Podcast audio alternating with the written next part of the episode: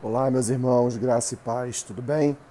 Vamos seguindo adiante do nosso podcast Caminhando pelas Escrituras. Hoje, dia 19 de novembro, estou com a voz um pouco rouca, mas vamos tentar. E hoje faremos a leitura do primeiro livro de Crônicas, capítulos 13 e 14, Tiago, capítulo 1 e Amós, capítulo 8. Primeiro livro de Crônicas, capítulo 13 e capítulos 13 e 14 dizem assim: Consultou Davi os capitães de mil e os de cem, e todos os príncipes, e disse a toda a congregação de Israel: Se bem vos parece, e se vem isso do Senhor nosso Deus, enviemos depressa mensageiros a todos os nossos outros irmãos em todas as terras de Israel e aos sacerdotes e aos levitas com eles nas cidades e nos seus arredores, para que se reúnam conosco. Tornemos a trazer para nós a arca do nosso Deus, porque nos dias de Saul não nos valemos dela.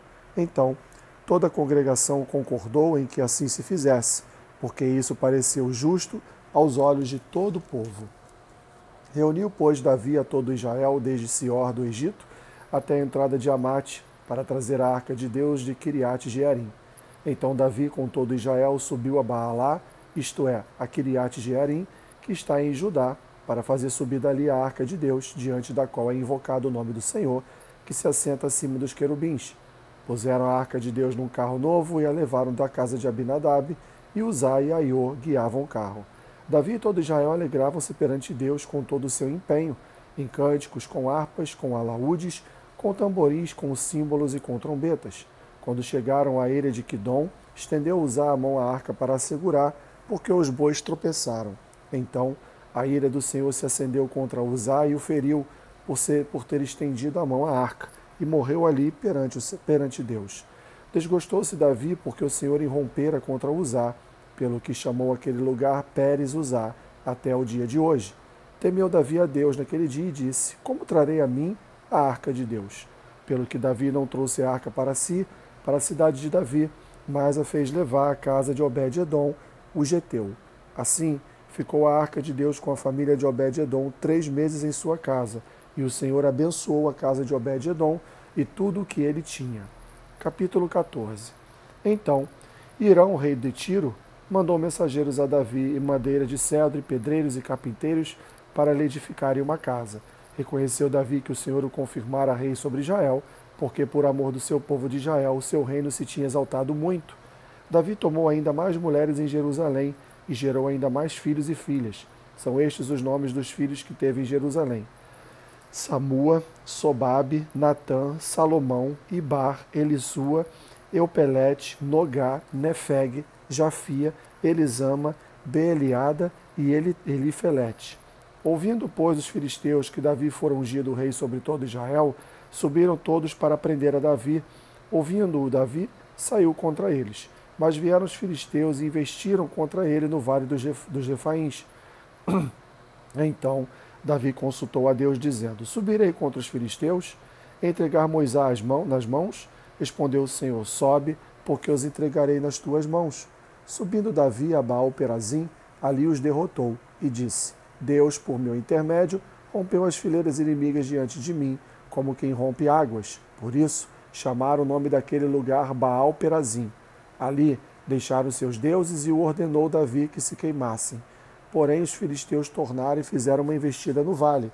De novo, Davi consultou a Deus e este lhe respondeu: Não subirás após eles, mas rodeia por detrás deles e ataca-os por defronte amore das amoreiras. E há de ser que, ouvindo tu um estrondo de marcha pelas copas das amoreiras, então sai a peleja, porque Deus saiu adiante de ti a ferir o exército dos filisteus.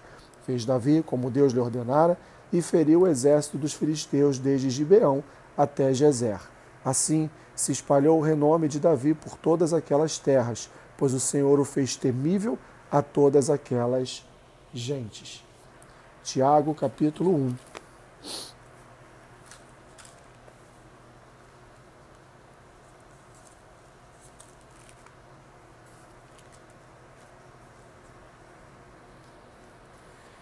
Tiago, servo de Deus e do Senhor Jesus Cristo, as doze tribos que se encontram na dispersão, saudações.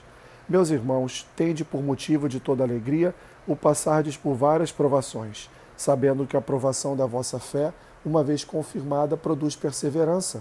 Ora, a perseverança deve ter ação completa, para que sejais perfeitos e íntegros, em nada deficientes. Se, porém, algum de vós necessita de sabedoria, peça a Deus, que a todos dá liberalmente, e nada lhes impropera, e ser-lhe-á concedida. Peça-a, porém, com fé, em nada duvidando, pois o que duvida é semelhante à onda do mar, impelida e agitada pelo vento. Não suponha esse homem que alcançará do Senhor alguma coisa, homem de ânimo dobre, inconstante em todos os seus caminhos. O irmão, porém, de condição humilde, glorie-se na sua dignidade, e o rico na sua insignificância, porque ele passará como a flor da erva, porque o sol se levanta com ardente calor, e a erva seca, e a sua flor cai, e desaparece a formosura do seu aspecto. Assim também se murchará o rico em seus caminhos. Bem-aventurado o homem que suporta com perseverança a provação, porque depois de ter sido aprovado, receberá a coroa da vida, a qual o Senhor prometeu aos que o amam. Ninguém, ao ser tentado, diga: Sou tentado por Deus, porque Deus não pode ser tentado pelo mal e ele mesmo a ninguém tenta. Ao contrário, cada um é tentado pela sua própria cobiça, quando esta o atrai e seduz. Então, a cobiça, depois de haver concebido, dá à luz o pecador, o pecado, e o pecado, uma vez consumado, gera a morte. Não vos enganeis, meus amados irmãos. Toda boa dádiva e todo dom perfeito são lá do alto, descendo do Pai das luzes, em quem não pode existir variação ou sombra de mudança, pois, segundo o seu querer, nos gerou pela palavra da verdade, para que fôssemos como que primícias das suas criaturas. Sabeis estas coisas, meus amados irmãos. Todo homem, pois, seja pronto para ouvir, tardio para falar, tardio para se irar, porque a ira do homem não produz a justiça de Deus. Portanto, despojando-vos de toda impureza e acúmulo de maldade, acolhei com mansidão a palavra em vós implantada, a qual é poderosa para salvar a vossa alma. Tornai-vos, pois, praticantes da palavra, e não somente ouvintes, enganando-vos a vós mesmos porque se alguém é ouvinte da palavra e não praticante, assemelha-se ao homem que contempla num espelho o seu rosto natural, pois a si mesmo se contempla e se retira, e para logo se esquece de como era a sua aparência. Mas aquele que considera atentamente na lei perfeita, a lei da liberdade, e nela persevera, não sendo ouvinte negligente, mas operoso praticante, esse será bem-aventurado no que realizar. Se alguém supõe ser religioso, deixando de refrear a língua, antes, enganando o próprio coração, a sua religião é vã. A religião pura e sem mácula, para com o nosso Deus e Pai, é esta: visitar os órfãos e as viúvas nas suas tribulações, e assim mesmo guardar-se incontaminado do mundo. Amós capítulo 8.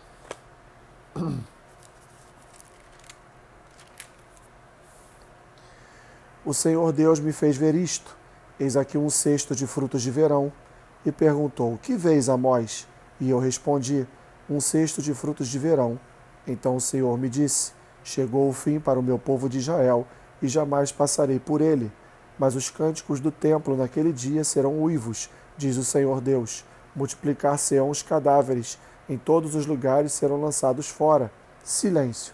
Ouvi isto Vós que tendes gana contra o necessitado e destruís os miseráveis da terra, dizendo: Quando passará a festa da lua nova, para vendermos os cereais, e o sábado para abrirmos os celeiros de trigo, diminuindo o efa e aumentando o ciclo, e procedendo dolosamente com balanças enganadoras, para comprarmos aos pobres, os pobres por dinheiro e os necessitados por um par de sandálias, e vendermos o refúgio do trigo?